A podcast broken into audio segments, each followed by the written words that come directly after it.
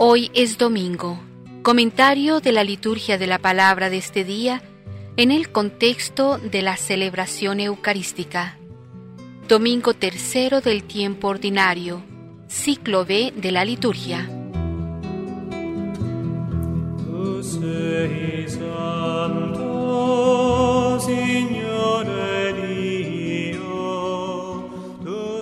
Estamos en el momento oportuno para darle dirección a nuestra vida.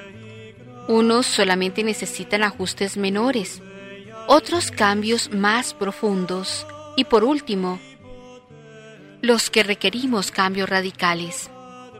Las lecturas de hoy nos ofrecen una guía que puede servirnos para fijar un camino que nos lleve a ese encuentro con el Señor.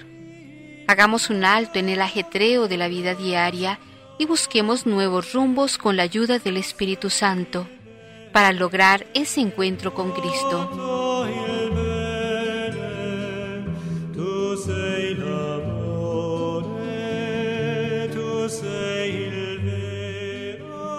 Veamos cuál es el nexo entre las lecturas del día de hoy. Convertirse, he aquí la palabra clave de este domingo. Los ninivitas, ante la predicación amenazante de Jonás, hacen penitencia y se convierten. Jesús, según el Evangelio de Marcos, comienza su predicación en Galilea, invitando a la conversión. Convertíos y creed en el Evangelio. En la segunda lectura se nos señalan las consecuencias de la verdadera conversión, porque el verdadero convertido vive con la conciencia de que la apariencia de este mundo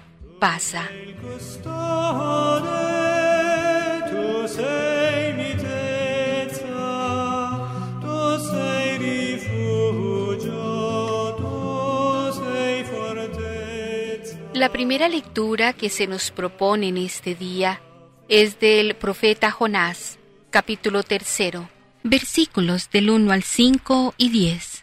Los ninivitas se convirtieron de su mala vida Hoy el profeta Jonás nos dice cuán efectivo es el mensaje de Dios cuando un pueblo, Nínive, reconoce su vida de pecado. Su conversión se logra porque hubo verdadero arrepentimiento y el Señor fue piadoso con su pueblo, como puede serlo con nosotros si nos reconocemos pecadores y buscamos su perdón.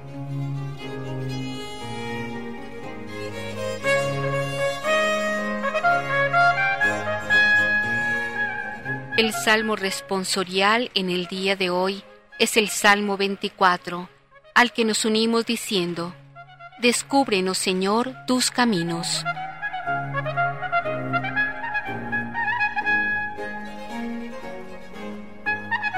La segunda lectura en la Eucaristía de este domingo es de la primera carta del apóstol San Pablo a los Corintios, capítulo séptimo, versículos del 29 al 31. La escena de este mundo se termina. ¿Cuántas veces nos encontramos muy ocupados con las cosas de este mundo? San Pablo nos dice que todo esto es pasajero, que todo termina, y nos invita a darle más atención a las cosas que trascienden nuestra vida, a las cosas del cielo. Se nos invita a que nos evaluemos y prestemos mucha atención a la gran preocupación de Pablo.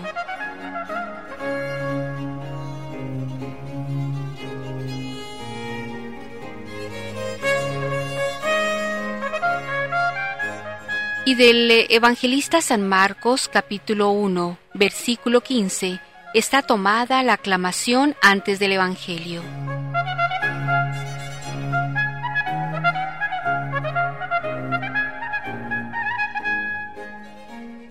El sagrado Evangelio que hoy se proclama es del evangelista San Marcos, capítulo primero, versículos del 14 al 20. Conviértanse y crean en el Evangelio. San Marcos en su Evangelio quiere despertar en el cristiano una inquietud, un deseo de conocer a Cristo. Les habla de conversión, creer y la buena nueva nos hace el llamado a conocer esas tres expresiones y concluye con el inicio de la confección del equipo de trabajo que acompañaría a Jesús en sus prédicas hacia el camino de salvación. Todavía hoy estamos a tiempo para formar parte de esa fuerza que mueve al mundo hacia una vida mejor.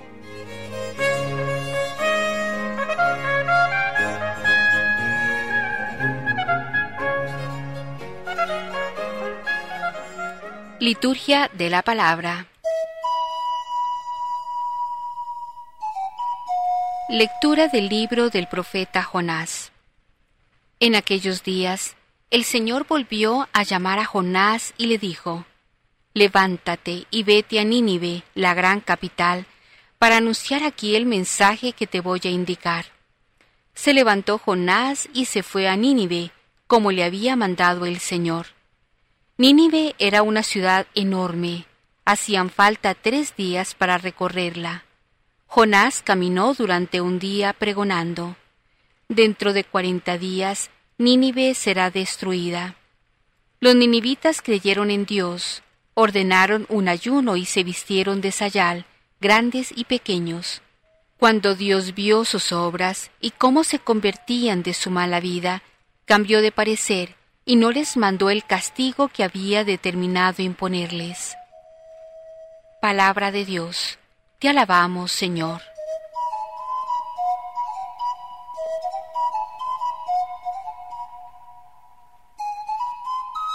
Descúbrenos, Señor, tus caminos.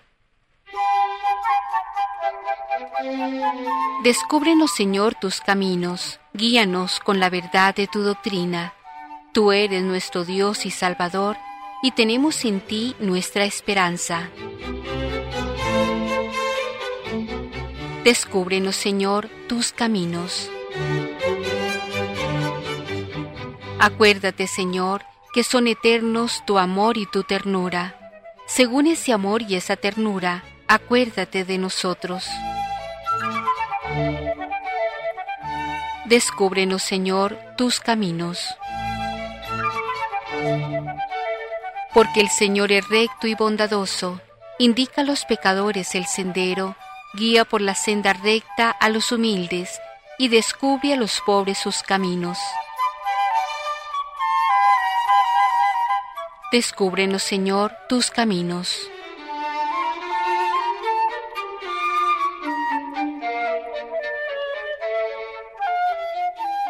Lectura de la primera carta del apóstol San Pablo a los Corintios. Hermanos, les quiero decir una cosa. La vida es corta. Por tanto, conviene que los casados vivan como si no lo estuvieran, los que sufren como si no sufrieran los que están alegres como si no se alegraran, los que compran como si no compraran, los que disfrutan del mundo como si no disfrutaran de él, porque este mundo que vemos es pasajero. Palabra de Dios, te alabamos Señor.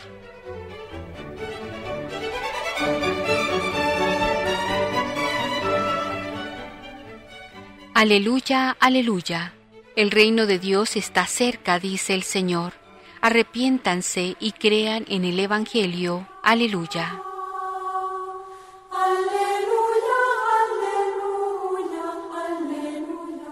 Lectura del Santo Evangelio según San Marcos. Después de que arrestaron a Juan el Bautista, Jesús se fue a Galilea para predicar el Evangelio de Dios y decía, se ha cumplido el tiempo y el reino de Dios ya está cerca.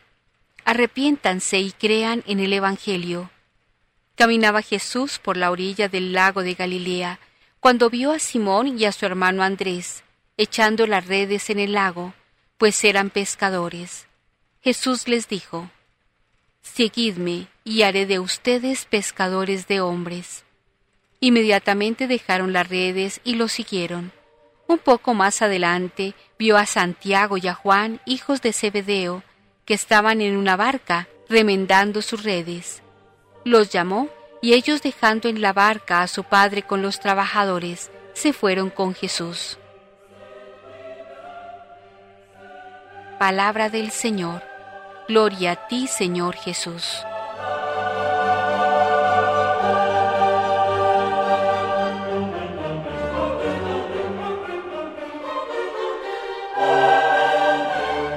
Comentarios.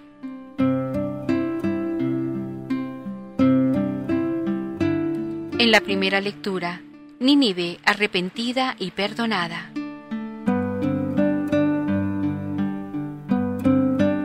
Nuevo, como si nada hubiese pasado, la misma llamada, el mismo destino e idéntico mensaje. Pero ahora Jonás ha aprendido la lección. Dios no puede ser desobedecido y se va a Nínive. Modernas excavaciones han demostrado que el perímetro de las murallas de Nínive eran de unos 12 kilómetros.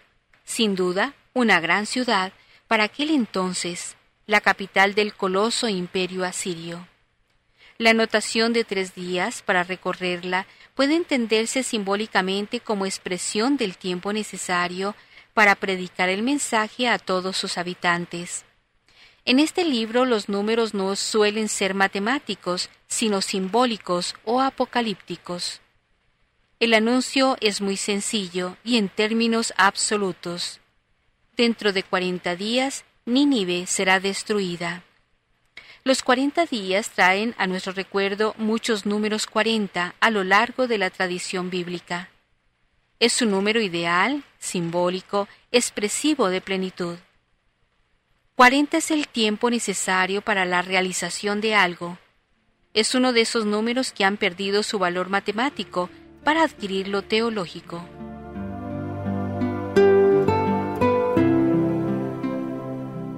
Una vez más comienza lo inaudito.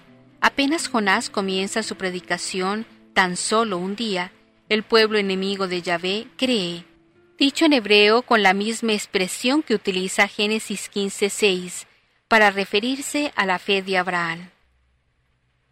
Parece el cumplimiento de aquellas palabras de Ezequiel capítulo 3, versículos 4 al 7.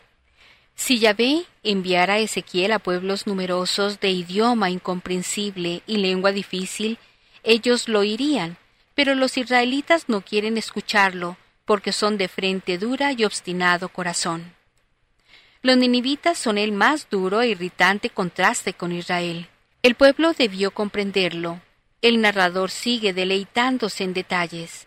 El anónimo rey de Nínive hace la más dura penitencia y manda realizarla a todos, animales incluidos. Todos invocarán a Yahvé, un Dios para ellos desconocido y extraño, y se convertirán.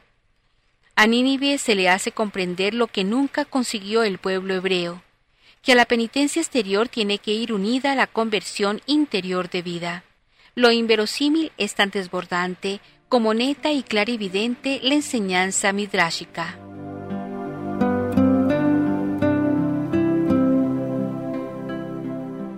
Sin embargo, lo que constituye el punto central son las palabras que el narrador pone en boca del rey. Quizás se arrepienta, se compadezca Dios y no pereceremos. Y vio Dios sus obras, su conversión de la mala vida. Se compadeció y se arrepintió. ¿Es este incumplimiento de los oráculos divinos una de las principales ideas del libro? ¿El sentido condicional de todos los oráculos de Yahvé? Tanto de amenaza como de promesa.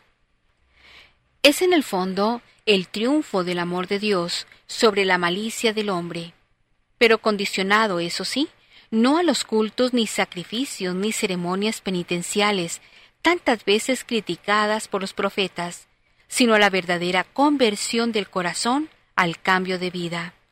La narración podrá seguir siendo ficticia o ficticiamente reconstruida, pero muy sordos tenían que estar los oídos de sus oyentes los judíos para no comprender la lección. Y si a ellos no les importó la constatación fáctica de los acontecimientos, sino su contenido y enseñanza, ¿por qué ha de preocuparnos a nosotros hoy? Ya que somos gentiles, tomemos ejemplo de Nínive.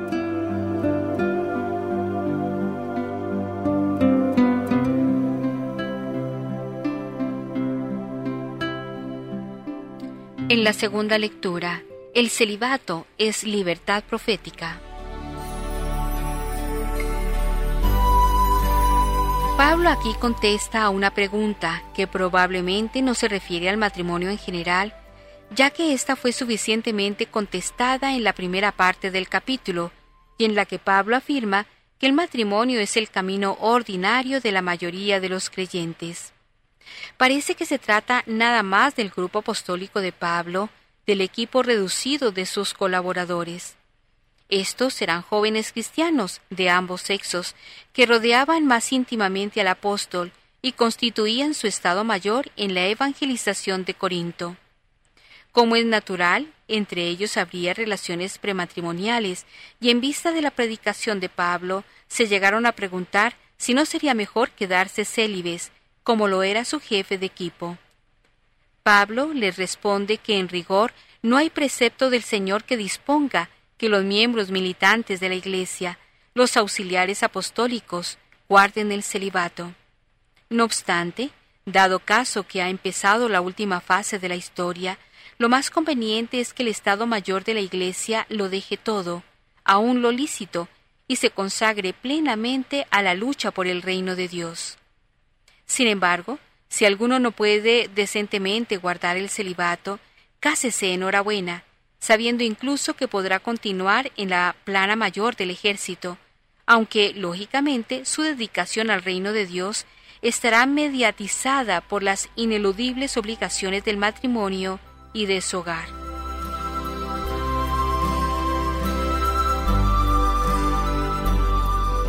Para la lectura de este importante texto paulino hay que tener en cuenta los siguientes tecnicismos. La palabra tribulación. Tiene en Pablo una fuerte carga de dedicación apostólica. Sobre todo el militante debe pasar por un número determinado de tribulaciones para construir la iglesia. La tribulación apostólica es una especie de cemento pesado que va formando los muros de ese templo. Por eso cuando Pablo exhorta a sus militantes a quedarse célibes, les dice, Si a pesar de todo os casáis, no pecáis, y aún incluso podréis tener tribulaciones en la carne, y yo por mi parte no os lo echo en culpa. Muchos traducen, estos tales, los que se casan, experimentarán pruebas en su carne, y yo quisiera ahorrárselas. Esta interpretación es totalmente insular a lo largo y a lo ancho del continente paulino. El apóstol exhortaría al celibato, aduciendo como razón principal las ventajas temporales. La comodidad, el confort de una vida consagrada en el celibato que trae consigo en comparación con el ajetreo de la vida matrimonial. Pero, ¿hay derecho a calumniar a Pablo, atribuyéndole tales motivaciones tan mezquinas para una cosa tan grande como es la tarea apostólica? No, se trata de algo más elevado. Los militantes pueden también casarse, pueden seguir teniendo tribulaciones en la carne, o sea, también podrán luchar y recibir heridas gloriosas en el certamen por la causa evangélica. Y no tengan miedo a que Pablo por eso los menosprecie. Y yo no os lo echo en culpa. En una palabra, la exhortación al celibato está imperada por motivos apostólicos. Es muy conveniente que haya unos profesionales del apostolado que, libres de toda atadura, puedan llevar una vida de perpetuo riesgo, como debe ser la de un apóstol. Vivimos en perpetuo estado de riesgo. 1 Corintios 15:30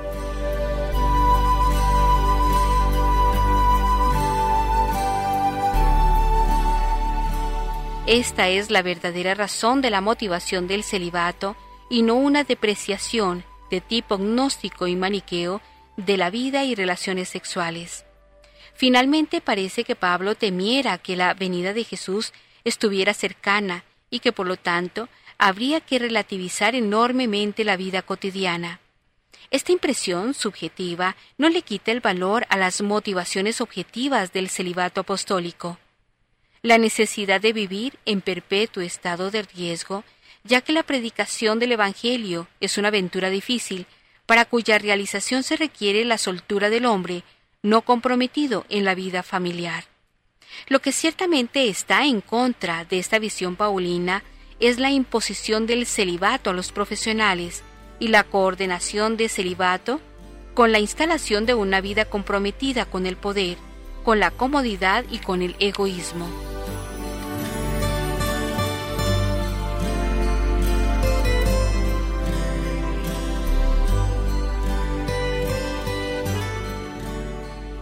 y en el Evangelio. En la Iglesia solamente Cristo puede elegir sin más.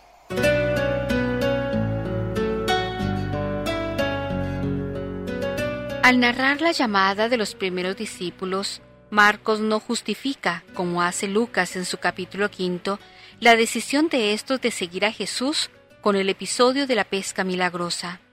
Ni siquiera alude al hecho de que según Juan, en el capítulo primero, versículos del 35 y siguientes, Simón y Andrés, desde el tiempo del Bautista, habrían acompañado a Jesús, de suerte que aquí se trataría, por así decirlo, de una segunda llamada.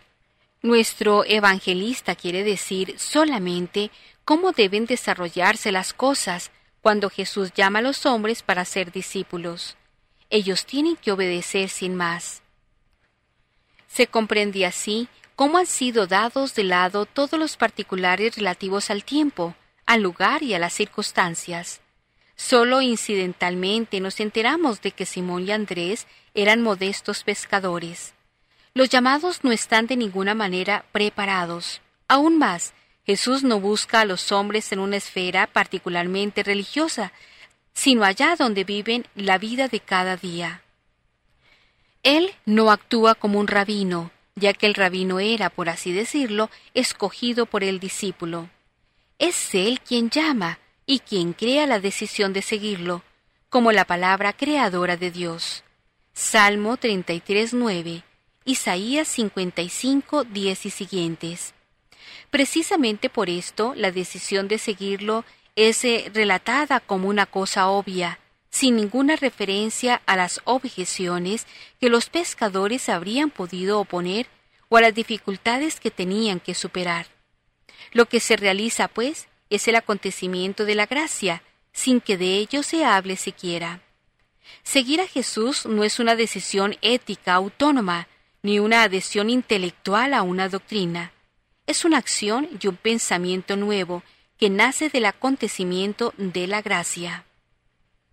Por su parte Jesús no discute con los discípulos, como haría un rabino, y así el verbo seguir adquiere en sus labios un significado particular, quizás vinculado a aquellos textos del Antiguo Testamento donde el seguir a Yahvé se contrapone al seguir a los falsos dioses. Deuteronomio 8:19, primer libro de Reyes 18:21.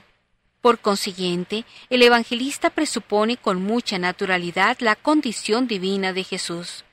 Solamente se sigue ciegamente a Dios.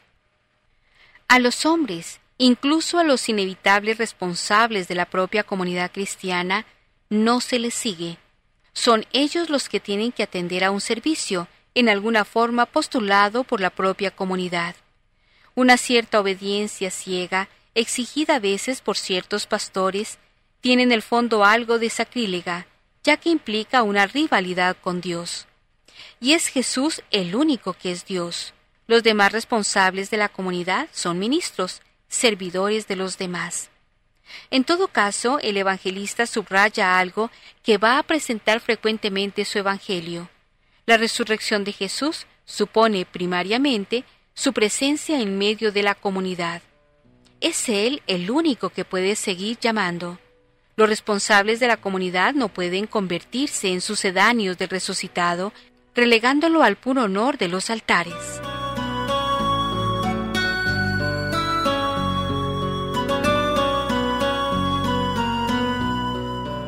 Ecos de la Palabra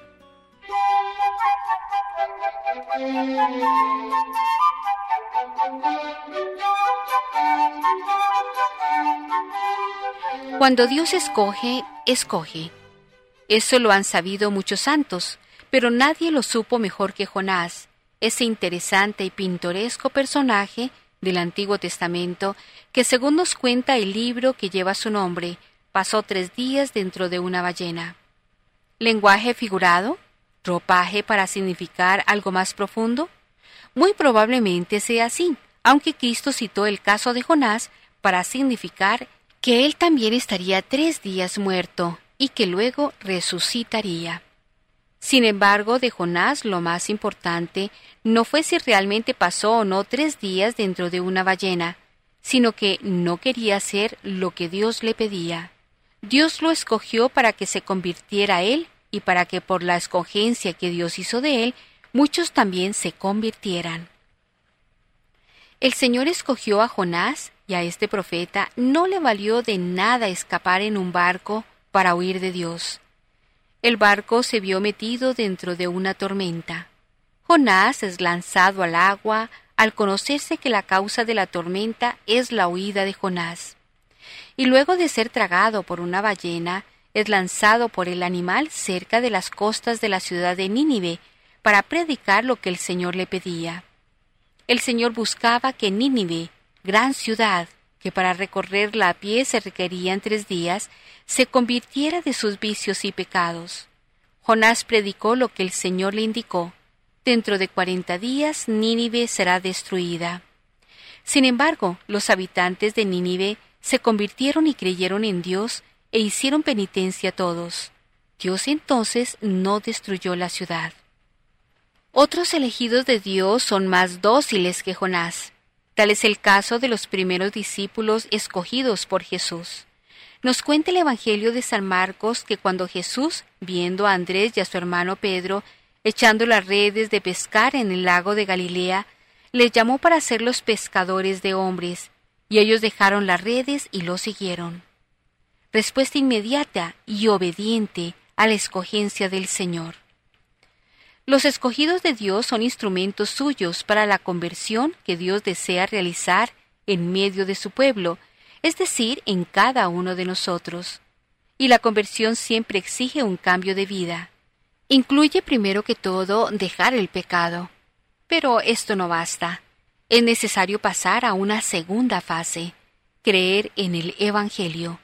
Y creer en el Evangelio significa vivir según el Evangelio. No basta conocer la teoría del Evangelio, es necesario vivirlo en la práctica. Es necesario cambiar la mentalidad terrena que nos vende el mundo, esa mentalidad a la que estamos muy acostumbrados. ¿Cuál es la mentalidad del mundo? Aquella que nos lleva a quedarnos en lo temporal y olvidarnos de lo eterno, nos lleva a preferir lo terrenal y olvidarnos de lo celestial, nos lleva a conformarnos con lo humano y a descartar lo divino, nos lleva a creer en el mundo y a olvidarnos del Evangelio. Sin embargo, el Señor nos dice, el reino de Dios ya está cerca, arrepiéntanse y crean en el Evangelio. Ciertamente el reino de Dios está cerca, pero solo será una realidad cuando, arrepentidos y convertidos, creamos y vivamos según el Evangelio. Será una realidad cuando vivamos según la voluntad divina, cuando, como rezamos en el Salmo 24, el Señor nos descubra sus caminos. Y una vez descubiertos los caminos del Señor, podamos seguirlos con docilidad. San Pablo nos recuerda en la segunda lectura que este mundo que vemos es pasajero y que la vida es corta, y nos aconseja cómo conviene que vivamos despegados de este mundo pasajero y de esta vida corta. Los que sufren como si no sufrieran, los que están alegres como si no se alegraran, los que compran como si no compraran, los casados como si no lo estuvieran, es decir, estar en el mundo sin ser del mundo. No hay que seguir el ejemplo de Jonás, duro para responder, hay que imitar a otros, a Pedro, a Andrés, a Santiago, a Juan. Ellos sin pensarlo mucho dijeron sí enseguida y siguieron al Señor.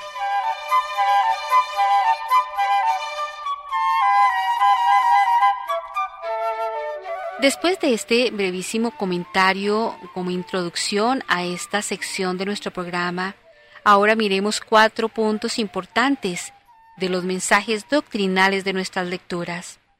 En primera instancia miremos cómo Dios quiere la conversión. Puesto que Dios ama al hombre y desea que éste sea feliz, quiere que se convierta y viva. Convertirse significa dejar el camino equivocado de una felicidad aparente y enderezar los caminos hacia el camino del bien, de la verdad y de la plenitud. Esto es lo que hicieron los ninivitas cuando Jonás predicó en su ciudad la destrucción a causa de su mala conducta. Esto es lo que hicieron igualmente Pedro y Andrés Santiago y Juan cuando Jesús les llamó a su seguimiento. Dejando el camino en el que se encontraban, siguieron el camino de Jesús. En la vida de la Iglesia, el bautismo es el lugar de la conversión primera y fundamental. Pero la llamada de Cristo a la conversión, a impulsos de la gracia, sigue resonando en la vida de los cristianos, como tarea ininterrumpida de penitencia y de renovación. Catecismo de la Iglesia Católica, numerales 1427 y 1428. Segundo punto. Conversión, fe y seguimiento. La conversión es a la vez una llamada y una respuesta. Dios nos llama a convertirnos y el hombre responde con la conversión, gracias al don de la fe. En base a la fe en Dios, el hombre se convierte y vive la experiencia nueva de vivir orientado hacia Él. La fe que previene la conversión también la acompaña y la sigue para dar frutos de conversión en la conducta y vidas diarias. Una conversión sin el acompañamiento de la fe no sería otra cosa sino un puro y momentáneo sentimiento, un fervorín suscitado por una experiencia fuerte. Es decir, se reduciría a algo superficial y desprovisto de futuro. Sin embargo, cuando la conversión se funda en la fe y es acompañada por esta, entonces lo más natural es que culmine con el seguimiento. Ir pisando las mismas huellas de Cristo en el camino de la vida. En tiempos de Jesús eran los discípulos los que escogían al rabino o al maestro. Jesús hace al contrario. Es Él quien elige y dice a sus elegidos, Sigue mis pasos, camina tras mis huellas, así serás mi verdadero discípulo. Actualmente escuchamos esa voz de Jesús. Preguntémonos, ¿seguimos sus pasos? ¿Caminamos tras las huellas de Jesús? ¿Cómo es nuestra respuesta a ese llamado de ser verdadero discípulo de Jesús? Lo dicho anteriormente nos lleva a nuestro tercer punto. ¿Por qué hay que convertirse? San Pablo en la segunda lectura nos lo dice. El tiempo se acaba, la apariencia de este mundo está a punto de acabar. En otros términos, convertirse implica un doble motivo. Primeramente, la conciencia de que este mundo no es eterno, es más bien efímero y pasajero. Y en segundo lugar, la convicción de fe de que solo Dios ha vencido el tiempo, que no pasa y vive en el reino de lo eterno. La fugacidad de la vida humana y la eternidad de Dios Padre rico en amor y misericordia, son dos verdades complementarias con las que se debe motivar toda verdadera conversión. Si hubiese otros motivos, habrá que pensar que son espurios y por tanto no dignos de consideración. ¿Es necesario convertirse?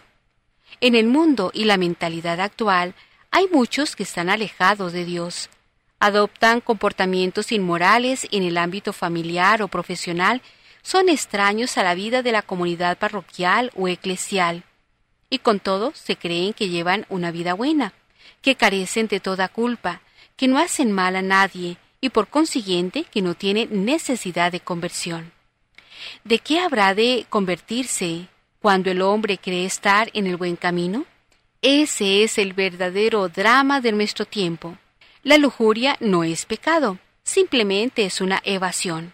Como dicen algunos psicólogos, es necesario para oxigenar la pareja.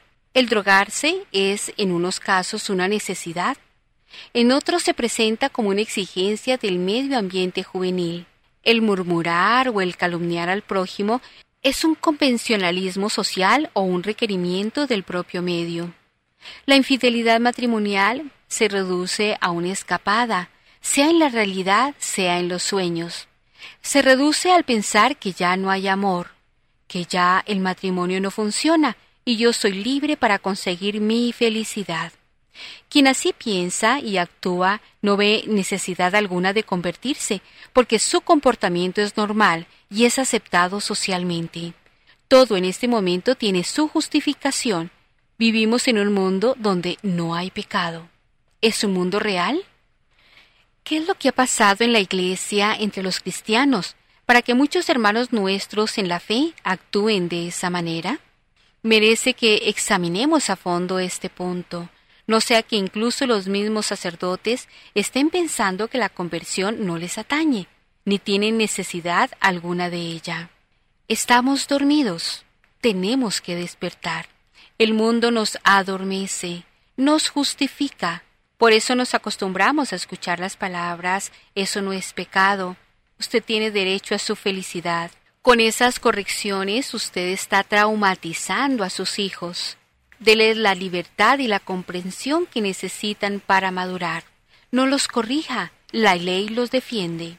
El mal no existe, eso es invento de la Iglesia. ¿Realmente estamos viviendo, como nos dice San Pablo, mirando las cosas del cielo?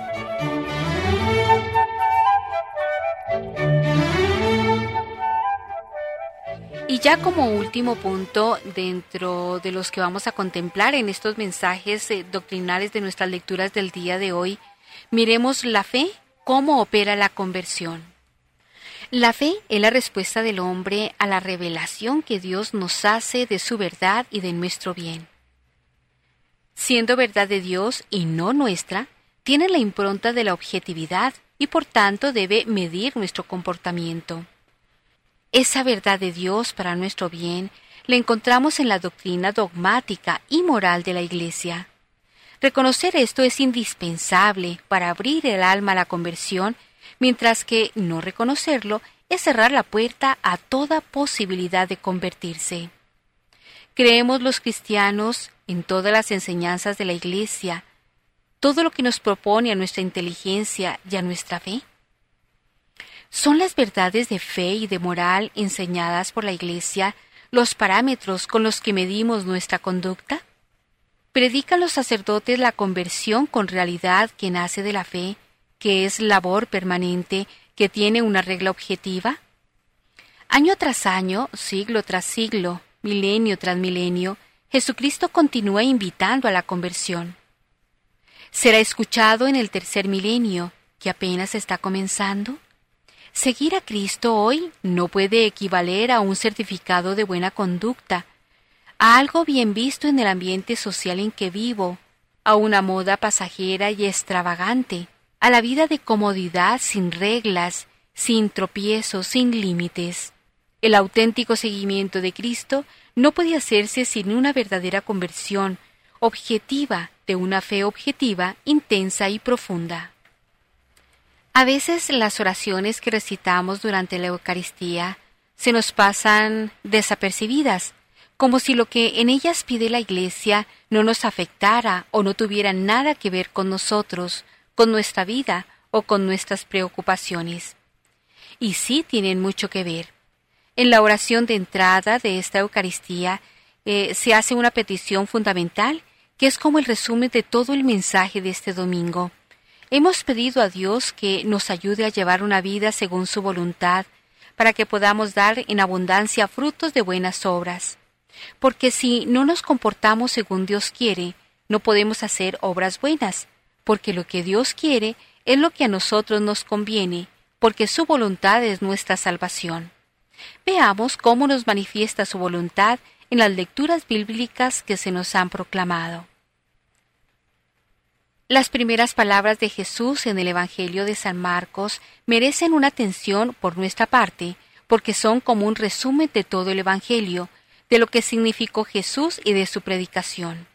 Cuenta San Marcos que después de que el Bautista fue encarcelado por orden de Herodes, Jesús se marchó a Galilea a proclamar el Evangelio de Dios. Decía, se ha cumplido el tiempo, está cerca el reino de Dios, convertíos y creed en la buena noticia. Estas son las primeras palabras de Jesús al comienzo de su ministerio mesiánico. Vamos a comentarlas brevemente para intentar comprender su significado. Ante todo, ¿qué quiere decir el tiempo se ha cumplido? Con esta expresión alude Jesús a la historia de su pueblo, a la larga y complicada historia de la relación de Dios con Israel. La entrada en esa escena de Jesús es la culminación de esa historia que se remonta a Abraham y continúa con Moisés y con los profetas hasta Juan el Bautista. Hacia este momento supremo apuntaban los distintos acontecimientos salvíficos, las intervenciones de Dios a favor de su pueblo, las profecías que mantenían viva la esperanza del pueblo. Todas las promesas de salvación que Dios hizo a su pueblo alcanzan ahora su cumplimiento. Jesús es la realización de todas las esperanzas que alentaban la vida y la muerte del pueblo de Dios de la primera alianza. Con Jesús se ha cumplido el tiempo de la promesa, ahora comienza en Él y por Él su realización. Con Jesús se acerca al mundo, se abre paso el reinado de Dios. Esta presencia de Dios en la historia, en medio de los hombres, es lo que Jesús llama el reino de Dios. Este es el contenido básico y central del Evangelio. Esta es la buena noticia que Jesús anuncia. Dios se ha hecho presente en él, Dios actúa en Jesús, la fuerza y el poder salvador de Dios comienza a abrirse paso en los hechos y palabras del Señor, en su propia persona. El reino de Dios está ya en la tierra, pero no es fácil reconocer su presencia. Por eso Jesús comienza su ministerio con una llamada a la conversión. Convertíos y creed la buena noticia. Como si nos dijera, abrid vuestros corazones al Evangelio, dad una oportunidad a la gracia que Dios generosamente os ofrece. Dejad de pensar y de actuar conforme a los criterios de este mundo y volved vuestras miradas a la eterna novedad del Evangelio. El reino de Dios está cerca, Jesús lo ofrece a todos. Solo tenemos que abrirnos a Él, a la fuerza salvadora de su palabra. Si aquellos paganos de la gran ciudad de Nínive creyeron a Jonás y se convirtieron, ¿cuánto más nosotros, discípulos de Jesús, tendríamos que esforzarnos por conseguir su llamamiento, por evitar que su invitación caiga en el vacío, en el desierto de un corazón endurecido? Al fin y al cabo, el Señor no nos llama a la tristeza y a la desesperación, sino a entrar en su reino, a participar de la vida de Dios, a recibir la gracia sin medida a la que Jesús nos convida.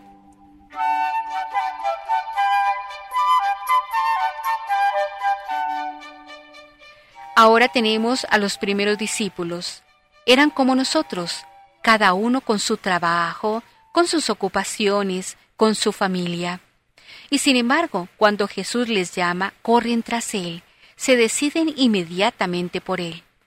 En esto consistió su conversión, en escuchar la llamada de Jesús y seguirle dejándolo todo. Así pasaron de pescadores en el lago de Galilea a discípulos de Cristo, colaboradores suyos en el anuncio del reino de Dios, de ocupados y preocupados únicamente por sus cosas, a pescadores de hombres dedicados al servicio de los hermanos, para bien de nosotros, para que a todos nos llegaran los dones del reino de Dios. Quedaron fascinados por Jesús, por su buena noticia, y consagraron su vida a comunicar a los demás el tesoro que ellos habían encontrado. Algo parecido nos pide hoy el Señor a nosotros. Primero, que lo acojamos, que creamos en Él como el mensajero y portador del reino de Dios como la realización de todas nuestras esperanzas, y luego que lo anunciemos a los demás. Si para nosotros el reino de Dios es el bien supremo, la perla preciosa, el tesoro escondido, si creemos que la fe en Jesucristo es la gracia más grande que el Señor nos ha concedido, procuremos que esta gracia alcance a los demás, comenzando por los que conviven con nosotros en la familia, en el trabajo, en el descanso.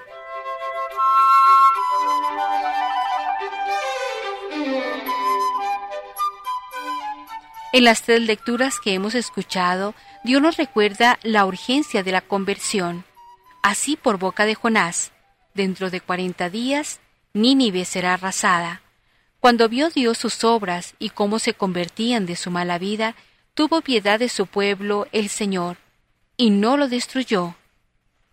Y así nos dice San Pablo, Os digo esto, el momento es apremiante porque la apariencia de este mundo se termina. Por tanto, no pongáis el ansia en lo que no os puede salvar. Y finalmente Jesús, se ha cumplido el tiempo, convertíos y creed la buena noticia.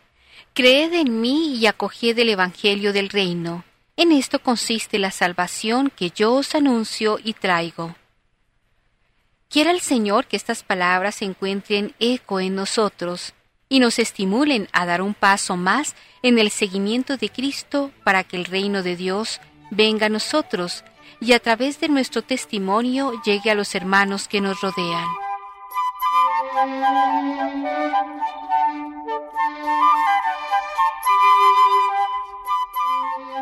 Dios se compadece de quien se arrepiente y le perdona. Ya en otro pasaje diría el Señor por medio del profeta Ezequiel, si el justo se aparta de su buen comportamiento y peca, morirá. Si el malvado se convierte de su maldad y actúa con rectitud y justicia, vivirá. Dios no quiere la muerte del pecador, sino que se convierta y viva. Él es el Dios clemente y compasivo, paciente y lleno de amor y fiel, que mantiene su amor eternamente. En el Salmo de hoy le pedimos al Señor que nos descubra sus caminos y nos guíe con la verdad de su doctrina. Aun cuando propiamente en este Salmo se nos invita a cumplir la ley de Dios, bajo la guía del mismo Dios, contemplándolo como un maestro que instruye a sus discípulos.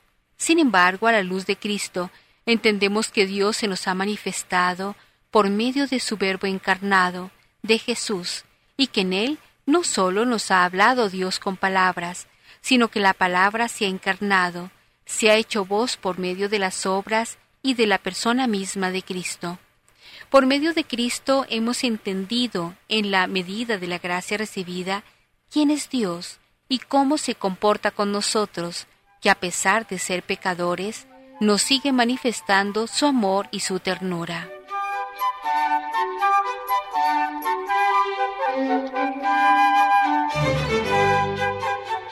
Dios, por medio de San Pablo, nos invita a no poner nuestro corazón en las cosas temporales, pues aun cuando pudieran deslumbrar nuestro corazón, sabemos que todo es pasajero. Solo Dios permanece. Sin embargo, no por eso vamos a descuidar nuestras labores diarias. Especialmente quienes creemos en Cristo, debemos esforzarnos por construir un mundo más justo, más humano, más fraterno, más solidario. Dios puso la vida en nuestras manos, y la vida no solo merece respeto, es necesario incrementarla y no destruirla con actitudes contrarias a la misma, como podrían ser las guerras intrafamiliares o las guerras a nivel de naciones. No podemos quedarnos en conquistas temporales. Es necesario dejarnos conquistar por Dios para convertirnos en signos de su amor, de su misericordia, de su perdón, y como Él salir al encuentro del hermano que ha equivocado su camino, no para acabar con Él, sino para ayudarlo a retornar al camino del bien y a la comunión fraterna. En este día el Señor nos invita a un sincero arrepentimiento y a seguirlo para convertirnos en pescadores de hombres. El arrepentimiento surge cuando la persona reconoce a Cristo como el centro de su vida. Mientras no haya una experiencia personal con el Señor, no puede alguien llamarse cristiano, ni puede llamarse discípulo de Cristo, ni puede, ni mucho menos, decir que sigue las huellas de alguien que no conoce y con quien no vive comprometido. ¿Cómo se podrían llevar a los demás hacia Cristo? ¿Acaso las palabras y los bellos discursos serían lo suficientemente convincentes para que las personas se comprometan en su fe? ¿No se cumplirían más bien las palabras que Cristo pronunciara contra quienes solo se apoyan en vanas palabras, diciéndoles, recorren mar y tierra para ser prosélitos, y luego los hacen peores que ustedes mismos? Para seguir a Cristo, hemos de ser conscientes de que no vamos a dejar algo, más bien encontramos a alguien en nuestra vida y nos comprometemos con Él, con Cristo Jesús.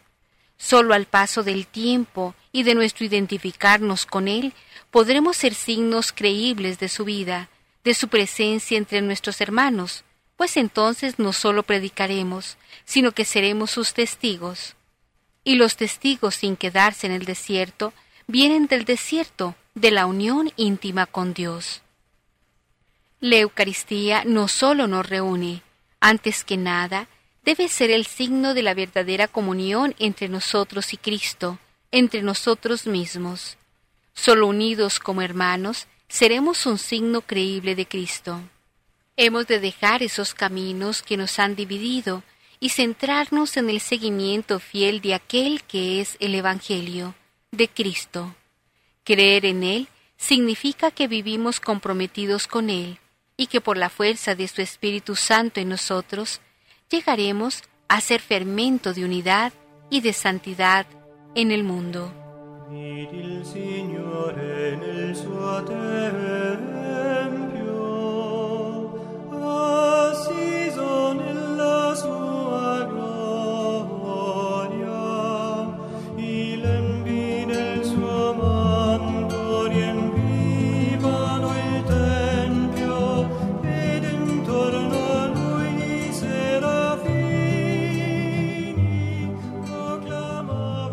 La Eucaristía de hoy nos reúne como hermanos en torno al mismo Dios y Padre de todos. Nos está comprometiendo a tomar en serio las palabras de la consagración pronunciadas no solo con los labios, sino con nuestra vida. En verdad, somos ese cuerpo que se entrega por los demás y somos la sangre que se derrama para el perdón de los pecados. ¿Somos la alianza nueva y eterna? ¿O por el contrario, somos quienes se aprovechan del cuerpo de los demás para explotarlos, para matarlos de hambre, para hacerles más pesada su vida. Derramamos la sangre de los demás con nuestros tratos injustos, con el dolor provocado a causa de nuestros egoísmos y de nuestras incomprensiones. ¿O somos de aquellos que todavía decimos que no necesitamos convertirnos porque nosotros no hacemos mal a nadie y creemos en Dios? Pero faltamos a la caridad, somos egoístas, encerrados en nosotros mismos, no queremos ser pescadores del Señor. Si la Eucaristía en realidad en nuestra propia vida es porque a partir de ella ha desaparecido de nuestro corazón y de nuestro entorno el pecado, la división, la injusticia, la guerra, la incomprensión, el egoísmo y muchas miserias más pero debemos ir a la Eucaristía a buscar a Jesús, no por otras intenciones, que enlodan todas las gracias que pueden darnos. A partir de habernos encontrado con Dios y con los hermanos unidos en torno a la mesa del Señor, hemos de iniciar el camino de la reconciliación y de la paz, de la fraternidad y de la justicia, de la preocupación por los que sufren a causa de la pobreza, de la marginación, de su raza y de su credo. Ser pescadores de hombres no será un entretenimiento que nos distrae de nuestras actividades diarias por unos días dedicados a misionar a quienes necesitan de Cristo. Será un compromiso de por vida. Ojalá y lo tomemos en serio y le demos la debida dimensión a nuestra fe en Cristo, no por instantes, sino para toda la vida.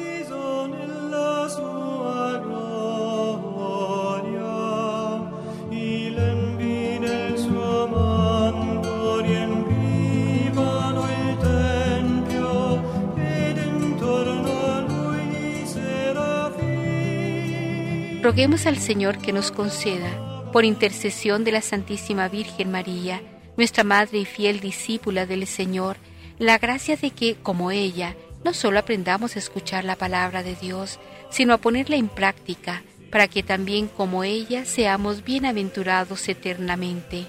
Amén. Y ya para terminar, unámonos todos con esta oración. Bendito sea Señor Jesús porque hoy nos invitas a optar contigo por la espléndida aventura del reino de Dios. Este es el camino más rápido y directo para la plenitud como personas y para una fecunda mayoría de edad cristiana. Haz que tu amor desbordante y el momento decisivo que vivimos nos motiven para crecer más y más como personas y cristianos. Conviértenos, Señor, a los valores perennes de tu reino verdad y vida, santidad y gracia, justicia, amor y paz. Y concédenos el espíritu joven del Evangelio para amar más, para empezar la vida cada mañana, para hacer efectiva la plegaria incombustible del Padre nuestro. venga a nosotros tu reino. Amén. Feliz domingo para todos.